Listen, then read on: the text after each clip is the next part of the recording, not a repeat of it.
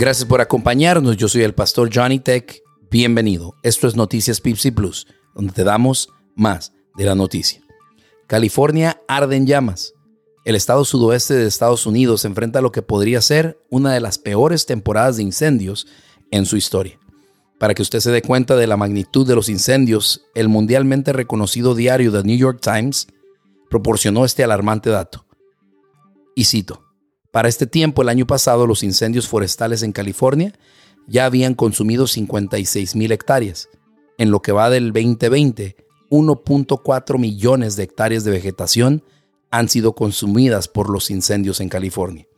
El gobernador de California, Gavin Newsom, asegura que ya han sido desplegados todos los recursos disponibles para controlar las llamas. Aún así, actualmente hay 625 incendios forestales activos en todo el estado.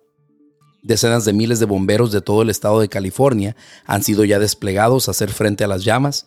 Cientos de camiones de bomberos han sido enviados a las zonas afectadas por los incendios. Comienzan a ser necesario buscar apoyo de otros estados vecinos.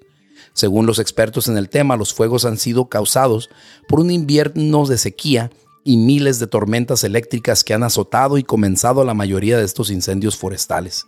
Se presume que esta temporada podría ser la peor temporada de incendios en toda la historia de California. Aunque los incendios solo han cobrado siete vidas, ya son muchos los afectados.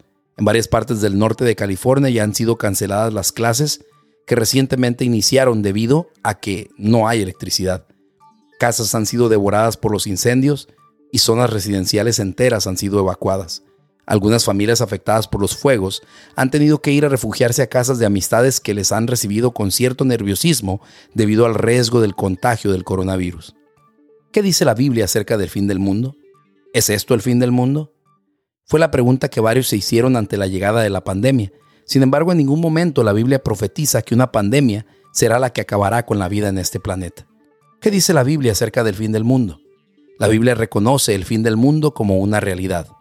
Isaías 51:6 Alzad a los cielos vuestros ojos y mirad abajo a la tierra, porque los cielos serán deshechos como humo, y la tierra se envejecerá como ropa de vestir, y de la misma manera perecerán sus moradores. El apóstol Juan también recibió revelación divina acerca del mundo y lo registró como algo ciertísimo. Apocalipsis 21:1 dice, vi un cielo nuevo y una tierra nueva porque el primer cielo y la primera tierra pasaron, y el mar ya no existía más.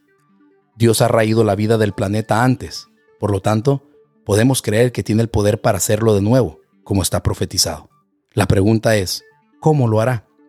¿Cómo será el fin del mundo? En Génesis, usó agua en un diluvio que tardó 40 días y 40 noches.